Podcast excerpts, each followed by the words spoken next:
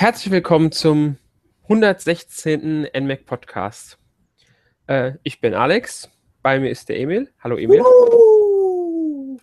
Ja, und wir sprechen heute über ja, Hyrule Legends für den 3DS. Äh, ja, ist ja jetzt kürzlich erschienen, die Umsetzung des Wii U-Spiels.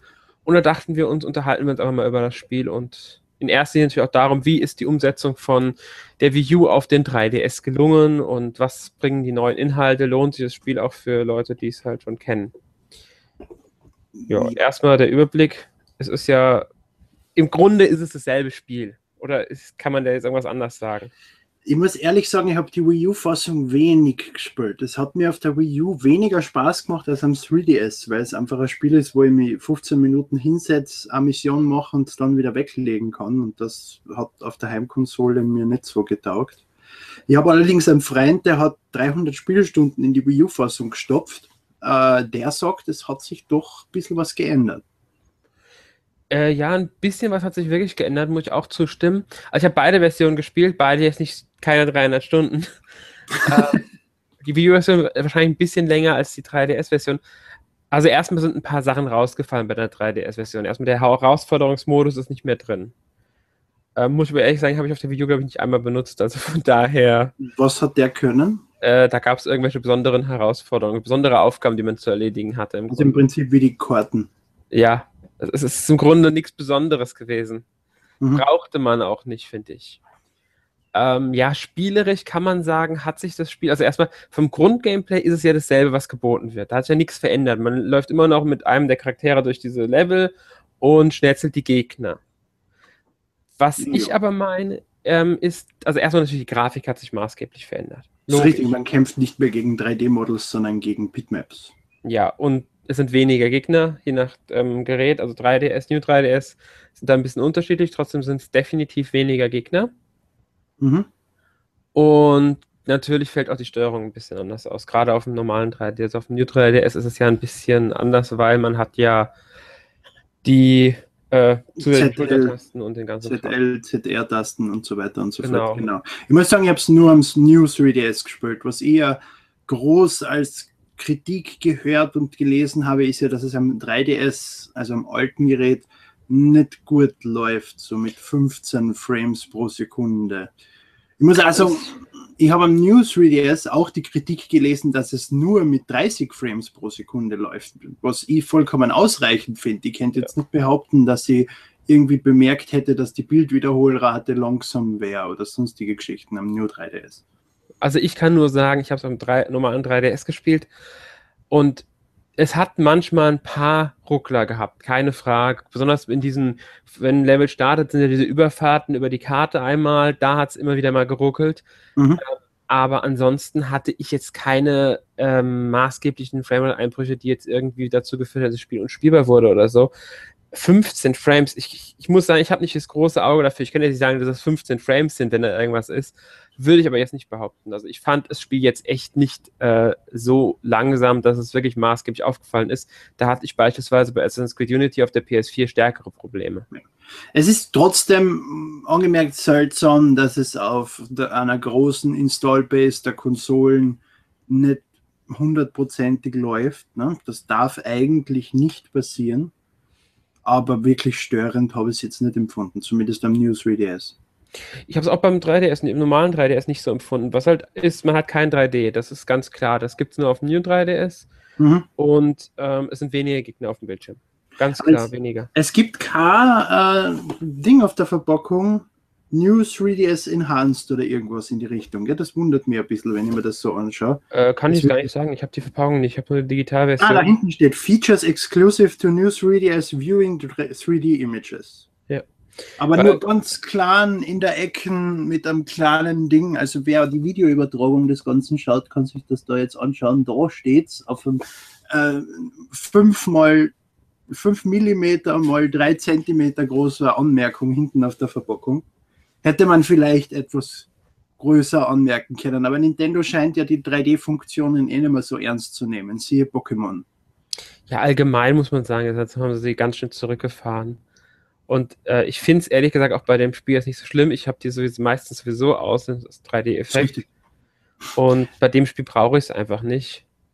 Ähm, Hauptsache, man kann es spielen und ich finde wirklich, sie haben es ordentlich umgesetzt auf dem 3DS, auch auf den normalen. Die Steuerung hat mich überrascht, wie gut die dann trotz allem funktioniert. Also trotz C-Stick und den zwei Schultertasten bin mhm. ich sehr gut zurechtgekommen. Also wie, wie, wie switchst du dann am normalen 3DS zwischen anvisierten Gegnern? Am New 3DS machst du das nämlich mit diesem kleinen äh, zusätzlichen Analogstick, dass wenn du einen anvisierst, dass du dann links oder rechts druckst auf dem Analogstick, um dann den nächsten anzuvisieren. Das muss ich gerade überlegen, ob das überhaupt geht. Ich glaube, das geht nämlich. Kann sein, dass es über, Steuerkreuz links-rechts-Taste geht. Bin ich mir jetzt gerade nicht mehr ganz sicher. Mhm. Ähm, also ich weiß, diese Links-Rechts-Tasten musst du im Menü einstellen, wie die belegt sind, ob du da die Items wechseln willst oder die Kamera steuern willst. Okay. Ich nehme mal an, dass wenn Kamerasteuerung eingeschaltet ist, dass du dann auch da switchen kannst zwischen Ja, weil sonst machst du die Kamerasteuerung mit dem Knubbel. Das ist ja. das Richtige. Also denke ich mal, das wird auch da sein. Wenn du die Items da hast, geht es auf alle Fälle, soweit ich jetzt im Kopf habe, nicht. Aber Items da brauchst du nicht, weil Items kannst du auch rechts unten auf dem Touchscreen machen und das geht eigentlich besser. Habe ich dann relativ ja. schnell nur noch darüber gemacht. Und ich habe nicht einmal gewusst, dass das mit dem Steuerkreuz funktioniert, um ehrlich zu sein. Ich weiß nicht, ob es New 3DS auch geht. Das geht auf alle Naja, nach, nachdem ich das Steuerkreuz bisher nicht benutzt habe und trotzdem alles in die Kämpfe sinnvoll habe nutzen können, wird das wohl da unten liegen. Wahrscheinlich, ja. Kann ich mir zumindest sehr gut vorstellen. Ich mir auch, doch. Ja. Ja, ähm, wie gesagt, also das, diese, sie haben ja die Umsetzung eigentlich wirklich gut gemacht. Klar, die Grafik ist ein bisschen abgespeckt worden. Ähm, die Figuren sehen durch die stärkeren Kontrastlinien vielleicht ein bisschen comichafter aus noch. Mhm. Ähm, finde ich alles gar nicht schlimm, weil für ein 3DS-Spiel finde ich, sieht es gut aus. Ich finde es trotzdem grundsätzlich schade. Äh, warum brauche ich ein Remake von einem ein Jahre alten Spiel? Ja, haben wir auch gefragt. Ich habe mich wirklich oft gefragt, warum mussten sie eine Portierung machen? Warum haben sie nicht einfach einen zweiten Teil gemacht? So ist es. Das wäre viel das, sinnvoller das, gewesen, das egal ob für, für Wii U oder 3DS. Ein zweiter Teil, da hätten sie vielleicht sogar die äh, Linkel als Hauptfigur benutzen können und eine Linkel-Geschichte erzählen können, weil ich muss ehrlich sagen, die Linkel-Source-Inhalte fand ich fast das Beste an dem äh, 3DS-Ableger. Linkel geht ziemlich ab. ja, ich, ich mag Linkel mit die äh, Armbrüste, die sie hat. Sie macht ziemlich viel Schaden, ist ziemlich schnell unterwegs. Mit ihr spielen macht richtig Spaß, ja. Ja, definitiv. Auch finde ich es schön, dass sie im Gegensatz zu Link eine Persönlichkeit erneigen. Also sie haben, sie redet selbst nicht wie Link über irgendeine Fee und das, es gibt einen Unterschied, einen Kontrast zu Link dann wieder.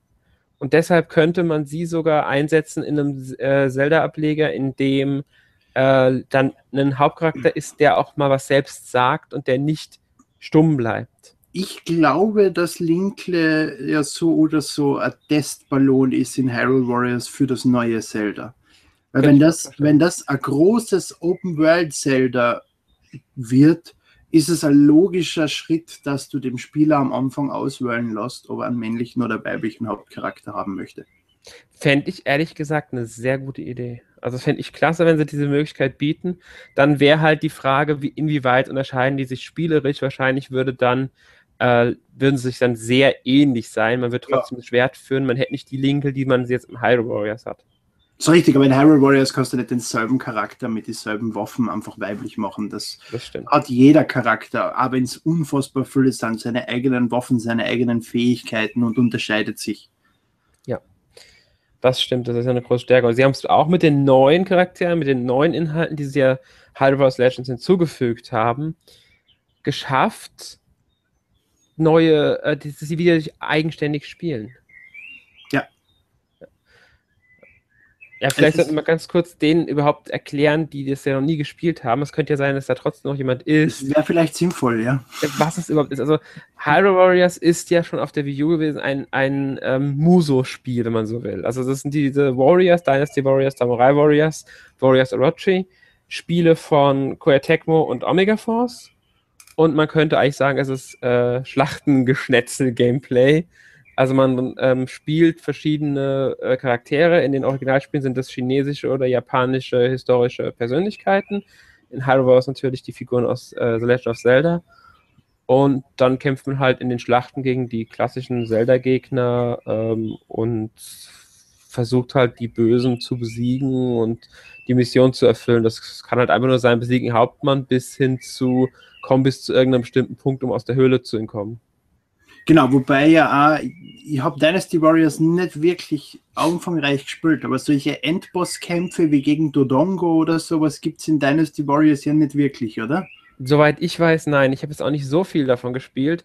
Also in Warriors Orochi 3 gab es was Vergleichbares, aber es war dann doch nicht, es ist dann doch wieder ein bisschen anders, weil das, dann, das sind halt eher die historischen Figuren. Die, ähm, also gerade in Dynasty Warriors und Samurai Warriors versuchen sie dieses Fantasy-Zeug, ist da komplett draußen. Klar, es gibt die Muso-Attacken, die ein bisschen heftig sind. Es gibt ein bisschen Magie-Attacken, also zumindest wirken die wie Magie-Attacken. Aber es ist nicht so ein direktes Fantasy-Setting. Da bleiben wir schon eher historisch korrekter. Und was mir eben dort gefällt, sind eben, dass diese Endbosskämpfe auch wirklich sich am Spiel orientieren. Also du musst, wenn du Dongo auftaucht, der auch riesig ist, so wie es im eigentlichen Zelda war, Bomben ins Maul schießen, damit du ihn dann überhaupt Schaden machen kannst und so. Es ist nicht einfach nur stupides Draufgeschnetzel wie man sich jetzt erwarten würde, vielleicht von Dynasty Warriors.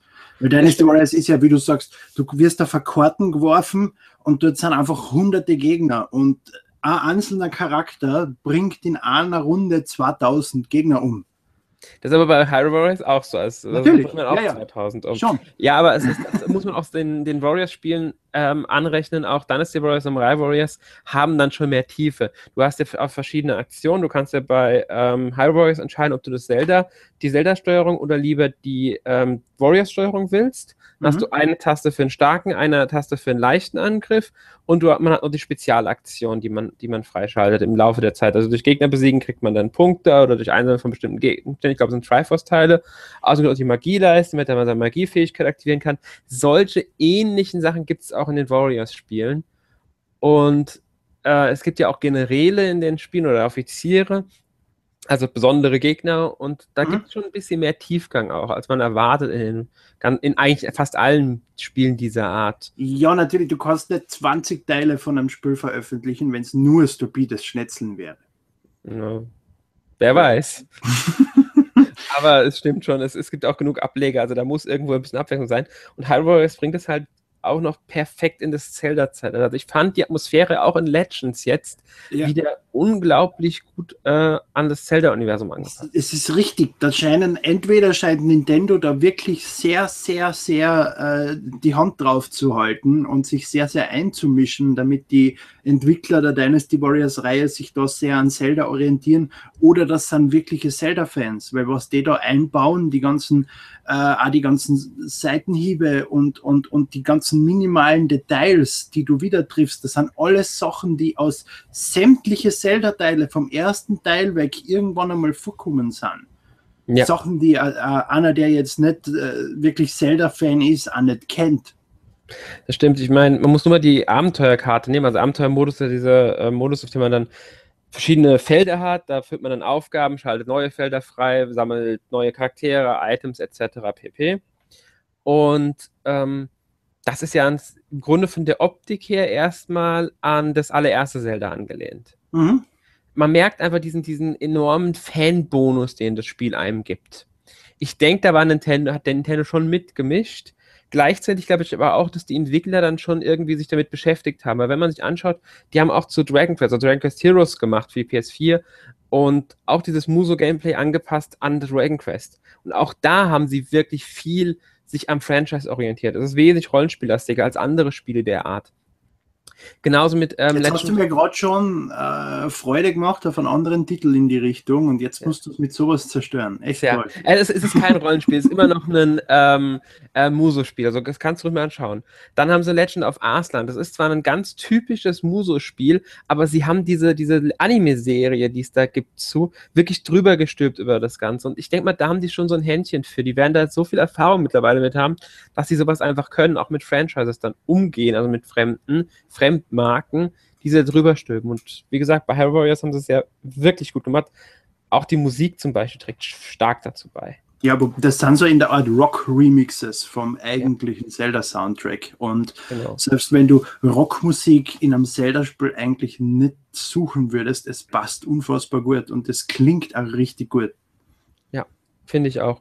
Wie gesagt, also sie haben aber das ganze Zelda-Feeling perfekt eingebaut, was auch an den unglaublich vielen Charakteren liegt. Also sie haben ja im Originalspiel schon Charaktere wie Ruto oder äh, Midna drin gehabt. Und jetzt kommen halt durch die äh, neuen Inhalte auch noch Tetra oder der, wie heißt der, der golden, der, der rote Leunenkönig? Nein, der rote Leunenkönig ist das Schiff, mit dem kannst du nicht genau. kämpfen. Du meinst den allgemeinen König. Frost ja, ja, aber du weißt, was ich meine, den ich König. Weiß, halt. Ich weiß, wenn du meinst, der Hörer vielleicht nicht und auf der Verpackung steht es wie immer nicht drauf. Ich glaube, der heißt König Daimos oder so ähnlich. Ich müsste äh, das Spiel finden. Bin mir jetzt aber nicht ganz sicher. Auf jeden Fall ist der König aus ähm, The Wind Waker. Wind Waker.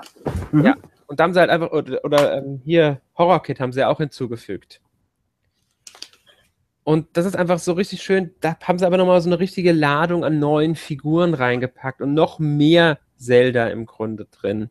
So ist es. Und sie bauen ja im Prinzip schon Charaktere ein, die du ja nicht erwarten würdest, so wie die Käfersammlerin aus äh, Twilight Princess oder solche Geschichten. Also ja, sie, haben, sie haben alle wichtigen Charaktere eingebaut, die ihnen eingefallen sind und dann auch noch 20 unwichtige Charaktere, einfach nur um mehr zu haben. Und trotzdem ja. hat jeder Charakter seine Eigenheiten, seine eigenen Fähigkeiten und unterscheidet sich stark von anderen.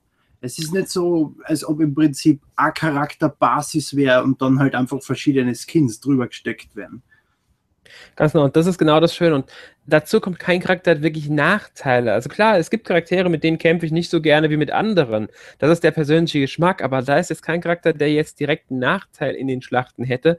Jeder Charakter kann ähm, im Grunde gewinnen. Jeder Charakter kann, dassel kann dasselbe erreichen und trotzdem unterscheiden sich. Dadurch gelingt eine unglaubliche Balance, muss ich sagen. Mhm, mh. Und sie haben ja noch verschiedene Schwierigkeitsgrade, die auch noch dazu beitragen, dass es die Herausforderung da bleibt.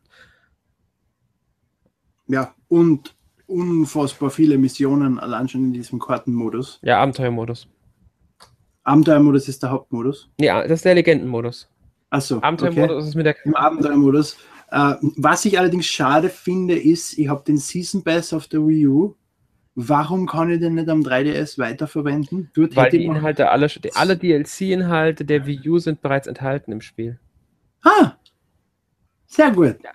Und Käufer des Spiels erhalten ja auch nur einen Download-Code, um die neuen Inhalte von, äh, dem no von, von Legends ja. in der Wii U-Version nutzen zu können.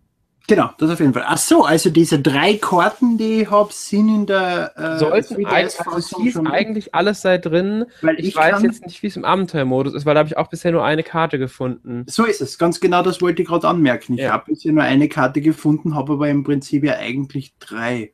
Also da ja, gibt es nicht, die, Master Quest und Majora's Mask, glaube ich, auf der Wii U. Gell? weiß ich jetzt gar nicht mehr. Sind die aber wirklich durch DLC hinzugefügt worden oder war das ja. durch ein Update? DLC, okay. Dann weiß ich es nicht. Also ich weiß nur, die Charaktere sind definitiv drin von den DLCs. Also einer von beiden. Ich glaube, Master Quest war kein DLC, sondern ein Update und das andere war mhm. DLC. Ich, ich bin mir nicht sicher, wie gesagt, ich habe einen Season Pass gekauft, äh, obwohl ich das Spiel nicht wirklich gespielt habe. Ich weiß auch nicht mehr. Also ich, ich fände es halt schön, wenn man die irgendwie noch freischaltet oder wenn die noch hinzukommen. Sie haben ja auch bereits neue Inhalte äh, angekündigt. Da kommt ja noch einiges auf Basis von äh, Link Between Worlds und The Link to, äh, mhm. to the Past, glaube ich, war auch. Nein, Link, Link's Awakening. Link's Awakening, genau. Mhm. Link's Awakening und Spirit Tracks, habe ich mir auch gesagt, kommt was zu. Ja, und es gibt ja auch schon einen Download-Content zu kaufen. Den kann man um 14,99 nur für den 3DS und um 17,99 für 3DS und Wii U kaufen. Also das Crossplay, äh, Cross-Buy, Cross-Play-Geschichten gibt es trotzdem ja. in der Art. Also selbst der neue Content, der für den 3DS erscheint, wird dann auch auf der Wii U nutzbar sein. Genau, und man kann auch nur für Wii U kaufen, die, das, die meisten Pakete später dann. Mhm. Die Pakete, die dann, ähm, die werden auf dem 3DS ein bisschen teurer sein, weil der 3DS immer noch zusätzlich neue Sachen für diese Feenbegleiter hinzubekommt. Bei jedem DLC. Ja, und das gilt ja auf der Wii U. Wenn, dann kaufe ich sogar sowieso die doppelte Version. Ja, wenn dann überhaupt, sowieso. Wenn, dann kauft man in Season Pass im besten Fall. Ja, dann gibt es bisher noch keinen. Wobei ja sagen wir, der Season Pass für die Wii U-Fassung hat mit vier Download-Contents 20 Euro gekostet. Jetzt kostet am 3DS ein, einzig, ein einzelner Download-Content eben 15 bzw. 18 Euro. Also da gibt es schon einen drastischen Sprung nach oben. Also ich glaube, die späteren DLCs waren aber alle mit nur so, also in der Liste, die ich gesehen hatte, mit nur so, ich glaube 7,99 auf dem 3DS und 6,99 auf der Wii U angekündigt. Okay. Und für beide Systeme zusammen, glaube ich, irgendwas um die 13,99, bin ich ganz täuscht, oder 12,99, bin ich mir ganz sicher. Also ist das jetzt nur der Wind Waker Download Content, der mehr kostet? Wahrscheinlich Kann sein, ja. Mehr. Kann sein. Da haben wir uns wieder gut vorbereitet, man merkt schon. Ja, ich bin mir jetzt auch nicht, bin mir jetzt auch nicht ganz sicher mehr, wie, wie das genau war, weil ja, es ist ja auch noch nicht irgendwie jetzt großartig was erschienen an DLCs. Wir wollen erstmal über das Hauptspiel reden, was wir ja. bekommen. Und wir haben ja schon die Linkel-Kampagne angesprochen. Ich finde, sie haben die einfach, ähm, also ich möchte mal kurz über Linkel reden. Sie haben die Kampagne schön an die andere angefügt. ich. Ich hätte, ich hätte mir eine eigene gewünscht, ehrlich gesagt. So. Du meinst eine komplett eigene Kampagne? Ja, oder zumindest irgendwie eine, eine, eine Abzweigung, die, die dann, äh, wo du ab dem Zeitpunkt dann halt fünf, sechs Missionen von Linkel hast, die einfach in eine andere Richtung gehen. Also, das wäre natürlich auch wenn schön. Wenn du so die Standardkampagnen nach rechts hast, dass sich dann einfach Linkel irgendwann mit einer Kreuzung abzweigt und dann nach oben weitergeht oder keine Ahnung, jetzt zwar startend bei der Kampagne, aber dann unabhängig davon weitergeht, einfach um den Charakter besser einzuführen, weil es einfach ein richtig guter Charakter ist. Das wäre natürlich schön gewesen, aber ja, ich hab, damit habe ich gar nicht gerechnet, ehrlich gesagt. Ich finde es schon schön, dass überhaupt durch diese so kleinen Nebenmissionen, die immer wieder mal freigeschaltet werden, ich glaube auch sind auch fünf Stück insgesamt, mhm. ähm, dass dadurch Lincoln halt einfach nochmal ein bisschen eingebaut wird in die Hauptstory. Und immer und so Nebenschlachtfelder dann einfach nur. Und Horror Kid zusammen mit Linkle. Weil Horror Kid geht ja Linkle auf die Nerven in den Linkle-Missionen. Zumindest in der ersten. In der ersten nur, soweit ich weiß. Ich glaube, danach okay. taucht Horror Kid nicht mehr auf. Bin mir nicht mehr ganz sicher. Ich weiß es gerade nicht mehr. Und sie wollten Dinge einbauen bei den Linkle-Missionen, haben das dann aber verworfen, was ich ihnen nicht hoch anrechne. Ich mag Dinge. gewesen. Dingle ist toll. Der nervigste, schwulste Charakter aller Zeiten, aber ich finde ihn super. Ich glaube, ich bin ja der einzige Europäer, der Dingles Rosie Rubyland durchgespielt hat. Ja, ich habe es nicht durchgespielt. Ich habe es nur gespielt, ja. aber durchgespielt habe ich nicht. nein, nein. Das habe ich nicht geschafft. Die wenigsten haben das geschafft. Es ist sehr seltsam und ausgesprochen krank, aber es macht Spaß. Spaß hat es gemacht auf alle Fälle, aber ich habe es trotzdem nicht durchgespielt. Also das war irgendwie keine Ahnung warum. Ja. Ja, was gibt noch zu Hyrule Legends zu sagen? Also nicht viel. Es hat sich ja im Prinzip nicht viel geändert gegenüber der Wii U-Fassung. Also wer die, es ist, es stellt sich die Frage, ob jemand, der die Wii U-Fassung bereits besitzt oder mehr damit gespielt hat, äh, sich die 3DS-Fassung überhaupt holen sollte. Das ist eine gute Frage. Also wenn die zusätzlichen Inhalte der 3DS-Version wie Linkel als Download-Content zur Verfügung gestellt werden und man selbst nicht den Wert darauf legt, das Spiel unterwegs zu spielen, würde ich ganz klar sagen, nein. Es Weil, hat weniger Alleinstellungsmerkmale, gell? Und genau, durch diesen... nur die neuen Inhalte. Wenn man die auf die Wii U bekommt, was ja der Fall sein kann, ich nehme an, die werden die irgendwann zum Verkauf Kauf anbieten, wenn es nicht sogar schon der Fall ist, ich habe es nicht nochmal kontrolliert, ähm, das würde, das, das, würde sonst keinen Sinn machen. Also ich sage ganz klar, ich bin froh, dass ich beide Versionen habe, weil ich auf dem 3DS ehrlich gesagt ein bisschen lieber gespielt habe jetzt am Ende dann. Ja. Aber das ist eine eigene Abwägung. Also da muss man wirklich abwägen. Wenn man die Inhalte aber für die Wii U bekommt, hat es der, die 3DS-Version kaum mehr, Eigenstellungsmerkmale. Das Einzige, was es wirklich hat, was die Video nie bekommen wird, sind diese Feenbegleiter, die für den Street Pass da sind. Und ich muss ehrlich sagen, ich habe die meistens komplett vergessen. Ich habe nicht einmal gewusst, dass die existieren. Ja, das sind so, sind, du, du musst die im Abenteuermodus musst du eine, die erst sammeln, glaube ich, war's. Mhm. Dann kriegst du eine Fee, die begleitet, also du hast dann einen extra Menüpunkt für Feenbegleiter, da kannst du reingehen, da kannst du die dann den Kleidung geben, die du im Laufe der Mission sammelst, kannst du denen Essen geben, es beeinflusst denen ihre Werte so ein bisschen. Also Feen Tamagotchi. Ja, äh, und, und, und nimmst halt mit in die Schlachten immer eine und die hat eine besondere Fähigkeit, die du halt aktivieren kannst während der Schlacht. Mir ist aufgefallen, dass es gewisse äh, Festungen gibt, die wo du betriffst, wenn, wenn, du die betrittst, nimmst du zum Beispiel dauerhaft Feuerschaden. Und da ja. erklärt dir das Spiel dann, wenn du eine Feuerfee mit hast, passiert eben jenes nicht. Ne? Ja, das ist einfach schon im Hauptspiel so gewesen. Und zwar musst du die Fee dann irgendwo im Level einfach finden. Die ist dann Achso, also das ist wieder eine andere Fee. Ja, das ist, ein ganz, ist was ganz anderes. Also damit nichts zu tun. Die Feenbegleiter sind wirklich eher so eine Street Pass, äh, äh, wie heißt das andere nochmal, Spot Pass Sache. Mhm. Ähm, ja, da kannst du dann halt Attacken austauschen, glaube ich, war es, oder ich weiß es gar nicht mehr. Also logisch, dass die Wii-Fassung das Feature nicht bekommen wird. Ne? Also das ja. kann man jetzt nicht negativ sagen. Nee, also es ist nichts, was man braucht, weil ich habe es ehrlich gesagt in den Schlachten, also in, selbst immer vergessen. Das, was es aber hat, da weiß ich jetzt gar nicht, ob es die Wii U-Version irgendwie durch ein Update auch bekommen hat. Man kann während den Schlachten zwischen bis zu vier Charakteren wechseln. Über den Touchscreen. Das ist, das ist glaube ich, ein Feature. Also Michael hat erwähnt, dass das ein Feature ist von der 3DS-Version. Meine ich nämlich auch. Ich habe nämlich, also ich weiß definitiv, ich habe es nie in der Wii U-Version gesehen. Ich weiß aber halt auch nicht, ob es nicht durch eins der letzten Updates hinzugefügt wurde. Ich muss aber auch dazu sagen, dass ich mir das Spiel jetzt ohne dieses Charakter-Switchen sehr schwer vorstellen könnte da merkt man eben, dass ich die Wii U-Fassung nicht wirklich viel gespielt habe, weil das ist unfassbar praktisch, wenn du übers Spielfeld drüber switcht, ohne dauernd blöd hin und her rennen zu müssen und schnell reagieren kannst.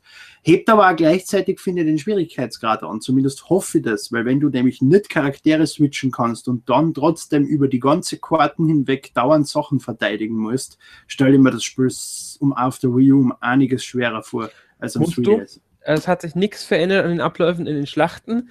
Der einzige, du hast auf, der 3D, auf dem 3DS halt wirklich den Vorteil, dass du zu einem Charakter springen kannst, der da irgendeiner näher ist, oder dass du ihn über den Bildschirm einen bestimmten Punkt kommandieren kannst, während du woanders hinläufst. Mhm. Ähm, oder ihn sogar auf einen Gegner hetzen kannst. Das kannst du auf der Wii U, soweit ich weiß, wie gesagt, ich habe es nicht mehr kontrolliert, ob es jetzt hinzugefügt wurde, nicht und muss trotzdem auf dieselben Sachen reagieren. Also der Schwierigkeitsgrad wurde jetzt nicht angepasst für den 3DS, soweit ich das beurteilen kann, aus mhm. eigener Erfahrung.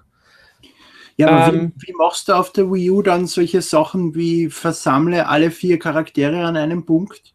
Ja, die laufen mal. Ich, ich laufe dann eigentlich von alleine dahin, während du dahin läufst. Weil zum Beispiel es gibt Endgegnerkämpfe und wenn da mehrere Charaktere gleichzeitig im Raum, im, im Raum des Endgegners stehen, kriegst du einen zusätzlichen Bonus. Also dann nimmt ja, der Endgegner mehr Muss Schaden. Ich ehrlich sagen, ich, ja, ich weiß nicht, ob es das auf der Video schon gab. Es kam mir auf dem 3DS komplett neu vor. Ich mhm. will aber jetzt nicht beschwören, dass auf der Video nicht vorhanden ist. Dafür ist es einfach auch etwas zu lange her, dass ich gespielt habe. Ich habe es zwar nochmal reingespielt für den Test, aber auf sowas habe ich dann nicht mehr so groß geachtet. Ich kann nicht garantieren, dass dieses Feature ebenfalls in der Video enthalten war, schon immer. Also ich könnte mir vorstellen, dass das so etwas ist, was ähm, hinzugefügt wurde. Aber das Charakter-Switchen gab es definitiv nicht und der Schwierigkeitsgrad wurde ebenfalls nicht angepasst. Das fällt in, der, in dem einen Wüstenlevel auf mit ähm, Link, Zelda und so weiter. Da tauchen dann, oder war es mit Ganondorf? Ich bin mich gar nicht mehr ganz sicher, mit wem da tauchen mehrere Endbosse auf einmal auf. Das von diesen mhm. Zwischenbossen. Ähm, und die rücken auch alle auf einen Punkt zu. Da ist auf der Wii U es ganz etwas schwieriger als auf dem 3DS. Deutlich schwieriger habe ich sogar empfunden, die zu besiegen. Ich hatte allgemein das Gefühl, dass die 3DS-Version durch verschiedene Gegebenheiten wie das Charakter-Switchen oder auch diese, diese Stärkung, wenn mehrere Charaktere um einen Endboss drum sind, etwas leichter ausfällt. Leicht ist der Titel, aber trotzdem nicht. Nein, nein, auf gar keinen Fall. Je nach Schwierigkeitsgrad. Wenn du auf ich habe auf allen, äh, auf beiden, beiden Versionen, auf allen Schwierigkeitsgraden schon mal Missionen durchgespielt. Mhm. Auch die identische Mission, damit ich, weil ich vergleichen wollte.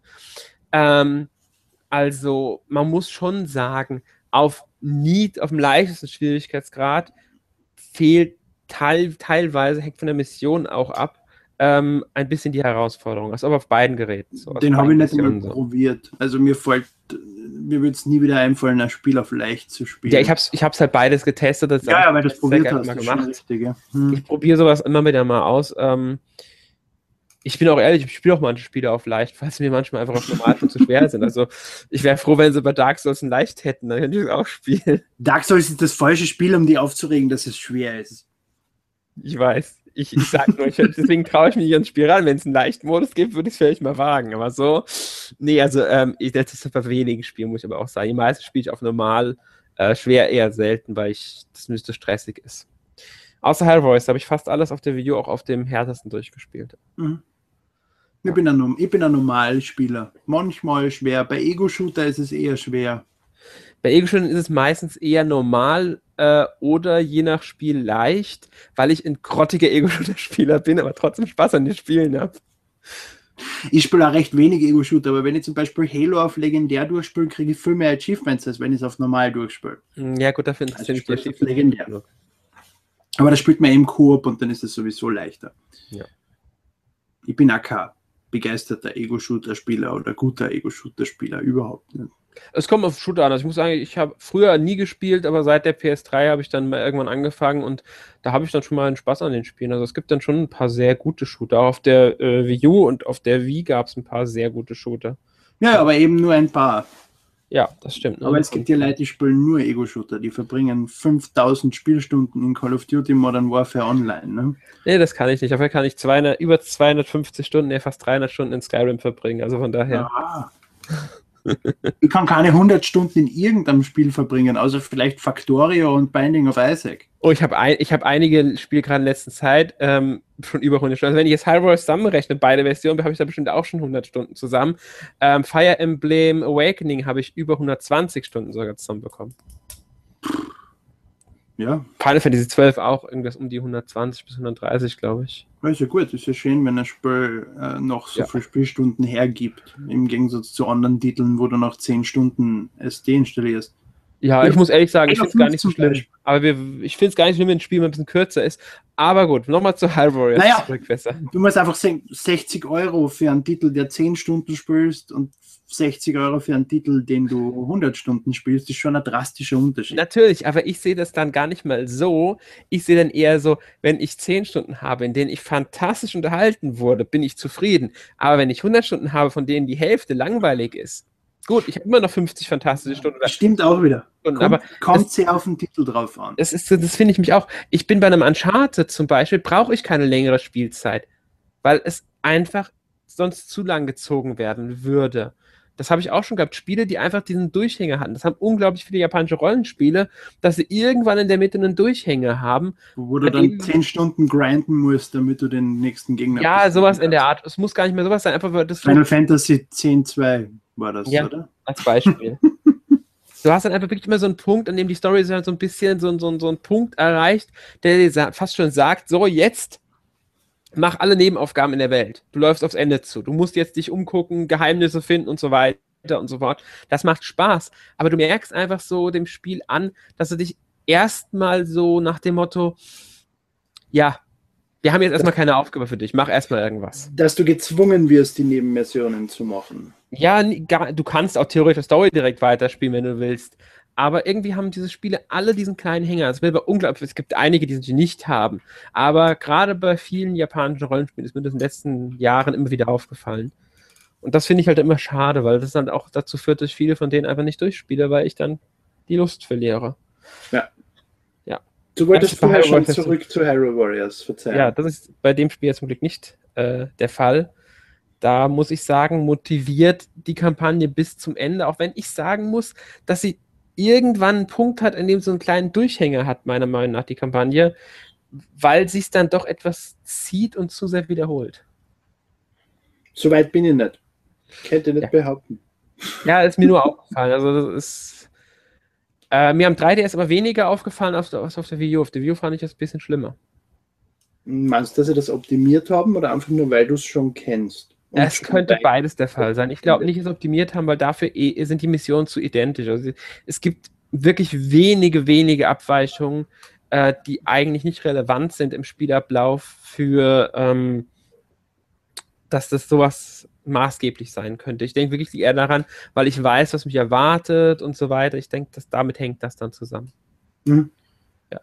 Aber eine Frage hätte ich noch an dich. Ja. Wie findest du die neu hinzugefügten Charaktere? Sie haben ja nicht nur Zelda-Charaktere, sondern sie haben ja sogar zwei Charaktere, die sie rein für Hyrule Voice erschaffen haben. Sia, die Gegenspielerin, und Lana. Lana ist die mit den blauen Haaren, oder? Ja, genau, diese Die Hexe, kann ich überhaupt nicht leiden. Die kannst du nicht leiden? Also als Charakter schon. Ja? Was mich sehr stört an Lana ist, dass sie in dem äh, Angriff einen Schritt zurück macht. Ja, das stimmt. Hast du dann im Prinzip, wenn du auf eine Gruppe Gegner einschlagst, äh, schlagst du ja als normaler Charakter so lange auf sie ein, bis sie weg sind. Lana macht allerdings in der Dreier-Combo dann einen Schritt zurück, die Gegner fliegen weiter und du bist dann aus dem Kampf heraus, weil du wieder auf den Gegner zulaufen musst. Das stört mich unfassbar an ihr. Aber es macht es, glaube ich, nur mit, dem, mit ihrer Hauptwaffe. Mit der Zweitwaffe, die sie hat, dem Dekustab, macht es, glaube ich, nicht. ja, nicht das weiß ich nicht. Den Dekustab habe ich noch nicht probiert. Aber mit der Hauptwaffe, also mit dem Buch, wo sie zaubert, macht sie das definitiv. Ja, dann macht das. Und, und deswegen spiele ich überhaupt nicht gern mit ihr, weil für mich das den ganzen Spülfluss durcheinander bringt, wenn man die ganze Zeit mitten im Kampf dann wieder drei Schritt vorgehen muss, weil sie zu blöd mhm. ist, nach vorne zu springen statt nach hinten. Äh, Sia habe ich nicht gespielt. Ist aber ein interessanter Charakter jetzt so storytechnisch her. Ja, ich, ich muss ehrlich sagen, also ähm, Lana ist auch keiner meiner Lieblingscharaktere vom Spielen her. Das meinte ich ja damit, dass da eigentlich für jeden Geschmack was dabei ist. Link ist halt so dieser Standardcharakter, aber dann die anderen haben immer wieder Abweichungen. Ähm, ja, ich muss auch sagen, dass mir da Lana nicht so liegt. Sia, muss ich sagen, mit der kam ich relativ gut zurecht, aber nicht überragend. Rein charakterlich für die Story finde ich sie beide sehr interessant. Mhm. Man merkt den Charakteren so ein bisschen an, dass sie nicht von Nintendo erschaffen wurden, sondern genau. von Koei und Das äh, merkt man vor allem am Outfit, was Sia anhat, sehr stark, dass das Lana. nicht von einem Nintendo-Designer kommt. Ja, ich fände es aber ehrlich gesagt schön, wenn beide Charaktere in irgendeiner Form, für mich auch in neuen Outfits, ähm, in der Reihe weiterverwendet werden würden. Weil ich finde sie einfach interessant. Es sind unglaublich interessante Charaktere, ähm, die auch Story-Möglichkeiten mit sich bringen. Von mir aus können sie gerne die bestehenden Outfits wiederverwenden. Jetzt, wo ich, wo ich, Twilight Princess HD spiele, fällt mir auch auf, dass sie dort teilweise die Charaktere doch schon ziemlich sexistisch designt haben. Also Nintendo kann das schon auch. Ja, ich denke, da, da, muss man wieder nur an ähm, beispielsweise jetzt äh, Bravely Second, Fire Emblem oder hier das, das noch kommende, wie heißt Bravely Second ist nicht von Nintendo. Ich war auch, auch Fire Emblem ist ja Intelligent Systems, jetzt nicht direkt Nintendo, sondern Second Party. Ja. Aber ich trotzdem nenne ich es dazu, weil Nintendo hat die Änderungen vorgenommen. Und hier auch nicht direkt von Nintendo, aber trotzdem mit Nintendo zusammen gemacht ist dieses, äh, wie heißt das, oh, wie heißt dieses Shin Megami Fire Emblem Crossover? Ich habe den Titel jetzt gerade nicht ganz drauf. Dadurch, dass mich das Spiel überhaupt nicht interessiert, keine Ahnung. Ja, und da haben sie auch die Outfits angepasst. Die sind im Japanischen deutlich freizügiger. Äh, und das, ja, ich denke, sie würden Hyrule Warriors, sie lassen es natürlich jetzt durch, weil bla und so. Aber ich denke, wenn sie ein richtiges Seller reinpacken, dann würden sie es anpassen. Glaube ich nicht. Schau dir in Twilight Princess zum Beispiel äh, die Wirtin an. Stimmt. Ich weiß, was du meinst. Ja. Ja. Ja, ich, ich, man muss mal abwarten, was sie machen. Über Anspielung äh, in der Mission, dass sie mit Link vögeln will. Echt? Ja, sie sagt, sie, er soll dann vorbeikommen für seine spezielle Belohnung und zwinkert ihm zu. Aber man muss, dann muss man auch an die Feen, die großen Feen schon seit ähm, okay, of Time denken, die bringen ja auch immer so, so, also wenn man die mal vom Outfit her sieht und so, sind die ja auch schon sehr gewagt meine, gewagt. Äh, für Nintendo ja, für Nintendo, für Nintendo-Verhältnisse. Ja. ja. Ich, wir reden nicht über Nintendo-Verhältnisse. das muss man aber denken. Kleine Kinder, uh, der Charakter hat Brüste. nee, also ich fände es, wie gesagt, schon, wenn die weiterverwendet werden würden, genauso wie Linke, äh, weil ich sie einfach interessant finde. Linke Auch die Variationen einiger Charaktere finde ich in Hyrule Warriors unglaublich gelungen. Zum Beispiel Volga, so heißt das. Oder, oder Ada Feuerstab von Link. Ja. Auch so in der Form ja in Zelda genauso wenig. Ne? Der ist ja auch für Hyrule Warriors eingebaut worden. Ja, fände ich halt schön, wenn sowas wieder aufkommen würde. Das Wolke als General, als Krieger auftaucht. Ähm, auch genial, muss ich sagen. Eine meiner Lieblingsvarianten, das ist überhaupt meine Lieblingsvariante von dieser Figur, Impa in Hyrule Warriors. Ich war nie der große Impa-Fan, muss ich sagen, aber in Hyrule Warriors finde ich die Figur so klasse. Ich kann nicht sagen, warum. Ich mag den Charakter einfach, was auch am Kampf liegt. Impa ist die Dienerin der Prinzessin. Ist Impa egal, ist ich kämpfe gerne mit ihr. Ich, ich finde diese ganze Art, wie sie, wie sie wirkt, auch durchs Outfit, die, das wirkt einfach noch ein bisschen anders. Äh, ist vielleicht ein bisschen mehr an Chic auch angelehnt als mhm. bisher. Sie ist dann ähnlich schnell, ja. Ja, und das gefällt mir. Und dann halt diese die Verwendung von Waffen wie der Naganita äh, und diese, oder wie die ausgesprochen wird, das finde ich einfach sowas hätte ich gerne in einem Hauptzelda. Ich habe sogar mal gedacht, ach, ein Zelda-Ableger, einen Action-Zelda-Ableger mit Impa als Hauptfigur fände ich cool. Einfach ein bisschen mehr über die Vergangenheit der Shirkan zu erfahren. Das fände ich eigentlich recht cool, sowas. Es macht ja Sinn, dass Impa ähnlich kämpft wie Sheik, weil Natürlich. Zelda ja, also jetzt Spoiler für alle, die Ocarina of Time nicht gespielt haben, äh, weil Zelda ja bei Impa gelernt hat, so zu sein wie Sheik, ne? Ja. Das, das macht das ganz klar, dass es so Sinn macht. Äh, ich fände es halt wirklich schön, wenn sie diese Impa neu wiederverwenden und ähm, ich habe mir wirklich so gedacht, als ich das Spiel gespielt habe, das erste Mal auf der Wii U, das wäre eine Figur, zu der ich gerne einen Spin-off sehen würde. Impa wobei, ja, wobei es ja allgemein jetzt schon drei, vier verschiedene Variationen von Impa gibt. Mehr. Ja. Nein, nicht nur in, in Hero Warriors, sondern auch die Impa in Ocarina of Time ist ja im Prinzip eine komplett andere Impa ja, das als ich in. Skyward Sword. Und ich rede von der aus Hyrule Warriors. Das ist die. Ja. Ja. Ja, nee, also ich finde, mit Hyrule haben sie in der Hinsicht schon einiges aus dem Zelda-Universum rausgeholt. Ähm, und spielerisch ist ja sowieso, finde ich. Äh, es ist ein Top-Spiel, auch am ja. DS. Äh, ich könnte jetzt nicht behaupten, ja, auch am ja. DS wäre es gut. Wahrscheinlich. da wird es halt dann mit zwei Frames pro Sekunde laufen. Aber ich, ich kann da nicht behaupten, dass mir irgendwelche Abschläge stören würden. Dadurch, dass ich die Wii U-Fassung nicht gespielt habe, äh, nicht voll gespielt habe und das auch schon wieder bei Release damals war, wo ich es wirklich gespielt habe für, weiß ich nicht, die ersten zehn Missionen oder so, dann habe ich aufgehört. Äh, könnt jetzt nicht behaupten, dass ich irgendwie merke, äh, dass weniger Gegner am Spielfeld sind, dass ich un unzufrieden mit der Menge an Gegnern bin ich einmal definitiv nicht. Äh, das Spiel schaut auch besser aus als in den ersten Trailern, wo ja die Gegner wirklich so ausgeschaut haben, als ob es ja 2D-Bitmap wäre, die sich einfach mit dem Spieler mitdreht, so wie es äh, am Nintendo 64 war zum Beispiel. Sondern es sind am, zumindest am News 3DS wohl 3D-Model, aber wenn die jetzt natürlich nicht hoch aufgelöst sind oder sonst irgendwas.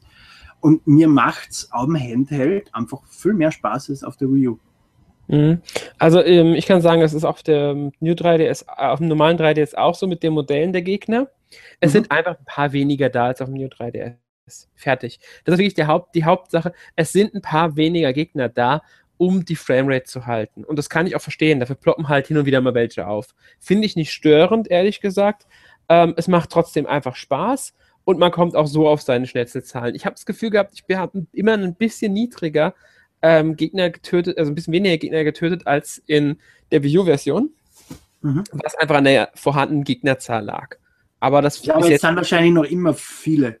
Es sind immer noch genug. Der Bildschirm ist, ja, der Bildschirm vom 3DS, der kleinere, ist halt äh, voll mit Gegnern. Es ist ausreichend. Du hast nie das Gefühl, dass du jetzt keine Gegner, die gegenüberstehen hast. Das äh, kommt nie auf. Du hast immer noch das Schlachtengefühl, das es ausmacht, das Spiel. Du hast immer noch die, die ähm, Übermacht des Feindes vor dir oder verbündete Truppen auch bei dir genügend. Also das ist immer noch da. Deswegen fällt es Und auch nicht so richtig auf. Ja. Na gut. Ja.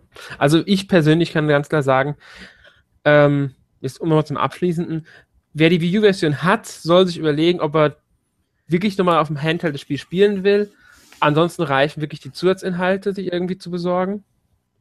Und äh, ansonsten, wer beide, also wer noch keine Version hat, auf dem Handheld steht das Spiel dem, äh, der Wii U-Version nichts nach, finde ich. Macht immer noch ein sehr gutes Spiel, das echt Spaß macht und sich gerade auf dem New 3DS, aber auch auf dem normalen 3DS gut spielen lässt. Und eben all die, die Wii U-Fassung gehabt haben und damit nicht die große Freude hatten wie ich, sollten der 3DS-Fassung vielleicht noch einmal eine Chance geben. Aus irgendeinem ja. Grund. Aus irgendeinem Grund hat es bei mir erst am 3DS geklickt. Und seitdem, ja. abgesehen von äh, Zelda Bicross, was ich jetzt durchspielen muss, äh, habe ich es eigentlich nicht mehr zur Seite gelegt. Ja, ich habe es irgendwann wieder zur Seite gelegt, weil ich noch etliche andere ähm, Sachen zu spielen hatte. Äh, aber ja, ich kann es, wie gesagt, ich kann es nur empfehlen für jeden und ähm, ich würde mich echt über einen Nachfolger freuen. Also ich würde mich freuen, wenn es auf der E3 dieses Jahr, ähm, was weiß ich, einen Nachfolger ankündigen, von mir aus für die View, von mir aus für ein 3DS, von mir aus für exklusiv für New 3DS, dann hätte ich mal einen Grund, mir einen zu kaufen. Ähm, oder ähm, von mir aus auch äh, für NX ist mir eigentlich egal. Hauptsache, sie äh, lassen das jetzt nicht wieder untergehen, weil damit haben sie wirklich einen Zelda Spin-off-Franchise oder Zelda Spin-off-Reihe erschaffen, die sie gerne weiterführen sollten. Ja, dasselbe gilt aber auch für Four Swords. Ja, das habe ich nicht Ja, damit. Mehr. Habe ich nur auf dem Pressevent gespielt, da muss ich leider sagen, ähm, nicht alle Leute, die auf Pressevents dürfen, sind gute Spieler. ja, aber du hast damals die 3DS-Fassung wahrscheinlich gespielt, oder? Äh, ja. Ja, die ist nicht so gut wie die GameCube-Fassung. Ja, das stimmt, habe ich gespielt. Ja, ich habe es auch nur ganz kurz gespielt, muss ich sagen. Na gut, dann kommen wir zum Abschluss. Ja, ähm, dann kommt jetzt die Frage, was, was du letzte Woche gespielt hast. Also, was ich gespielt habe. Ja, was du gespielt hast. Zelda Bicross Mitomo, Full Mitomo ähm, und eben äh, Harry Warriors Legends. Noch mehr Factorio, wie ich ja eh letzte Woche schon erwähnt habe. Und ich glaube, das war's bisher. Ähm, was habe ich? Also Bocken, Bocken. Bocken. Ah, Pocken Und wie ist Multiplayer. Ich finde es scheiße. Ich finde es scheiße. Ähm, desto länger ich Bocken spiele, desto weniger macht es mir Spaß. Okay, also ich habe gehört von vielen. Gegen Gegner antrittst, die, die einfach mit Armschlag 300 Punkte abziehen, was überhaupt keinen Sinn macht, weil es mir wer keinen Angriff bekommt, der so viel Schaden macht. Äh, weiß ich nicht. Dies, jetzt warten wir mal, bis ein paar Patches erscheinen, dann schaue ich es mir noch einmal genauer an. Mhm. Also ich habe gehört, dass es gerade für Einzelspieler nicht so geeignet sei. Deswegen habe ich es mir auch gar nicht erst gekauft. Der Einzelspieler ist im Prinzip einfach nur Kämpfen gegen Computer. Ja. ja. Es gibt keine Kampagne oder sonst irgendwas, wie wir eh letzte Woche auch besprochen und kritisiert haben. Mhm. Ähm, es ist am, ich habe es mir aber auch gekauft als Online-Kampfspiel. Äh, okay. Das war von Anfang an, weil das war schon am Arcade-Automaten so dass du da entweder gegen den, der neben dir sitzt, spürst oder online gegen irgendjemand anderen und nichts anderes. Und deswegen habe ich mir auch nichts anderes erwartet davon. Ja. Ja, ich werde es mir nicht kaufen. Ich werde die Demo irgendwann mal spielen. Ich habe es mir runtergeladen, aber ja, es reizt mich jetzt nicht so sehr, muss ich sagen. Naja, es ist halt äh, Franchises oder Titel, die grundsätzlich nicht gern spüren die dann mit einem Nintendo-Spin versehen werden, haben meistens irgendwas Positives an sich. Deswegen gebe ich ihm eine Chance. Und es macht ja auch Spaß. Das kann ich ja jetzt nicht sagen, aber es hat einfach seine Schwächen und die werden mit der Zeit immer ersichtlicher. Hm. Okay. Du? Ja, was, was habe ich gespielt? Ähm, ich habe gar nicht so viel gespielt. Fällt mir gerade auf, ich habe Samurai Warriors 4 Empires gespielt tatsächlich. äh, für, äh, also, ja, auf der PS4. Pfui-Konsole. Die Pfui-Konsole. Pfui! Ja, ja. für mich gibt es keine Pfui-Konsole. Doch, Pfui, Pfui, Pfui. Ja, ich habe es eh alle hier stehen, also von daher ist es egal. Ja, PS4 habe ich noch keine, weil es immer zu teuer ist, aber sonst hätte ich auch keine, ja.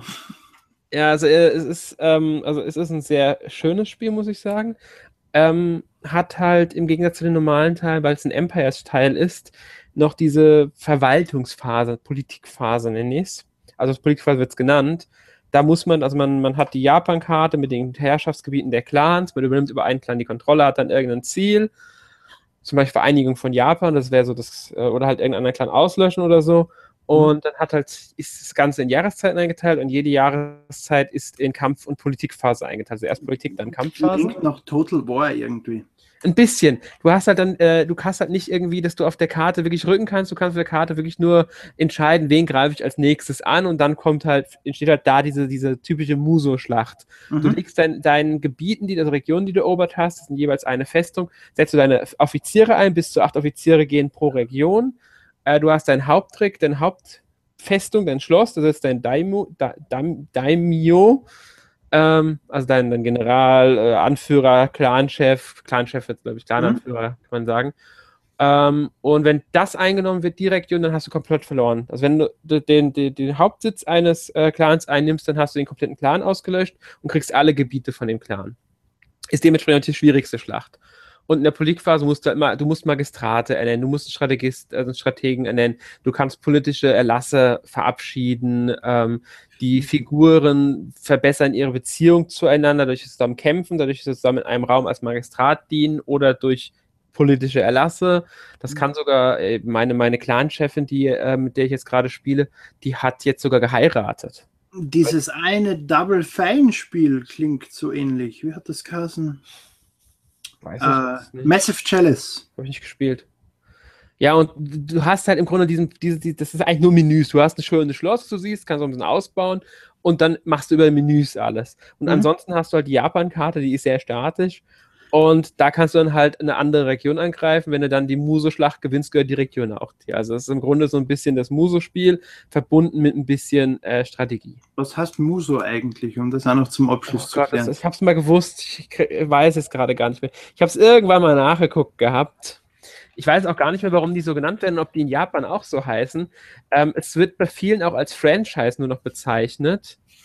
Ähm, weil eigentlich gibt es nichts anderes außer die Spiele von ähm, äh, den War die Warriors-Spiele. Ja, das ist ähm, richtig, weil selbst Spin-offs wie Otogi zum Beispiel, die dieses Warriors nicht im Namen haben, sind von diesen Entwicklern. Ja, genau. Es ist alles von den Arslan, äh, Dragon Quest Heroes und so weiter und so fort. Äh, ich kann es dir jetzt gerade ehrlich gesagt nicht so ganz sagen, was Muso heißt. Ist nicht ich, tragisch. Also ich weiß Google nicht. ist auch nicht hilfreich gerade. Der bringt mit zu einem veganischen Restaurant. Wenn es richtig schreibst und die Frage. M-U-S-O, oder nicht? OU, wenn du es in europäischer äh, Transkription Hin schreibst. Oben oder, oder vorne oder hinten? Äh, hinten. M-U-S-O-U. Ja, also in europäischer Transkription. Ansonsten kommt, in, kommt diese, diese, ach Gott, Erik hat mir gesagt, wie es heißt. Äh, ach, dieser Strich auf dem über dem O kommt normalerweise drüber. Ah, ist mir jetzt wurscht.